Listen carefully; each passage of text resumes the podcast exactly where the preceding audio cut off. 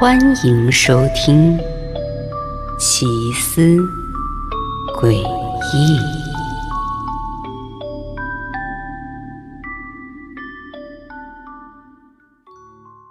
自我成名以后，媒体就给我取了个名字，他们叫我“死亡医生”。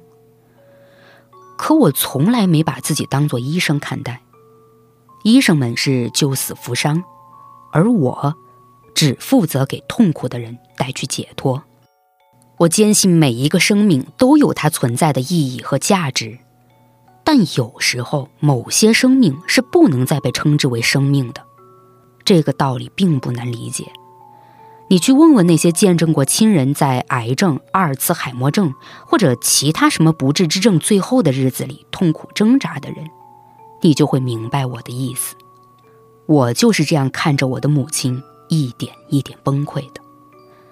我和我的兄弟姐妹们尽了全力照顾他，可这并不能缓解他的痛苦。到最后，母亲甚至请求我们让他解脱。当然，我们并没有那么做。他不得不忍受那些可怕的痛苦，直到他的心跳停止。看着在病痛折磨中死去的、面容扭曲的母亲，我实在想不明白。为什么一名兽医可以因为同情而安乐死一只生了重病的动物，但却没有医生、没有人愿意帮助我的母亲结束她本不用再承受的痛苦？母亲死去的时候才四十岁，现在我也到了这个年龄，可我不仅健康，还成为了百万富翁，但我这时却是臭名昭著的名人。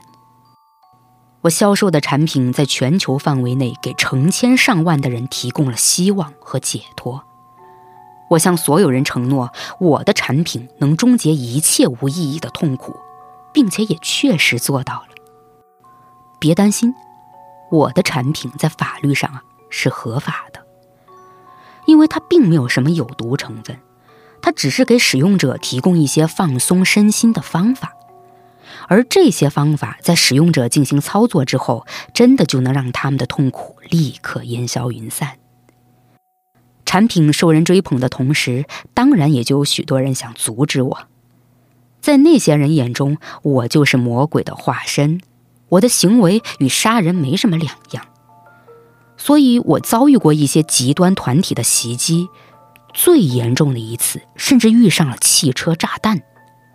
不过还好，我都活了下来。可这些团体对我做的事情还真够讽刺的。他们宣扬不得杀戮，但竟然都巴不得杀掉我。可不管怎么说，我还是一直坚持着帮现在各种痛苦中想得到解脱的人达成心愿。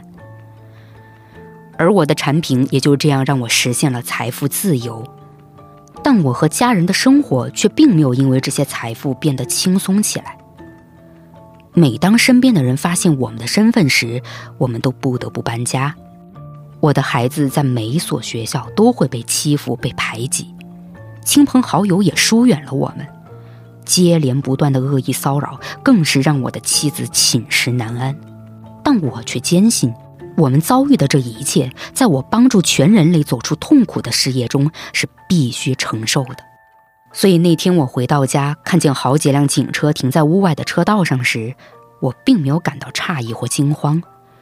这种情况也很平常，可能是有抗议者砸坏了我家的窗户，或者是把什么动物的血涂在了墙上，吓着了我的妻子和孩子，所以啊，他们才报警叫来了警察。我很无所谓的去问一个警官，又是哪个极端团体的成员干的？警官很深邃的看了我一眼。他没透露什么，只是让我先进屋。走进屋子里，我看到客厅的沙发前站着几名警员，而我的妻子和孩子正紧挨着坐在沙发上。我知道一定是警员在询问他们家里发生了什么。可当我靠近沙发之后，就意识到一切都不是我想的那样。我的妻子和孩子脸色苍白。他们的身体已经变得冰冷，而在沙发前的茶几上正摆放着我引以为傲的产品。我说过的，我的产品能终结一切无意义的痛苦，而我的妻子和孩子，就是我最后的顾客。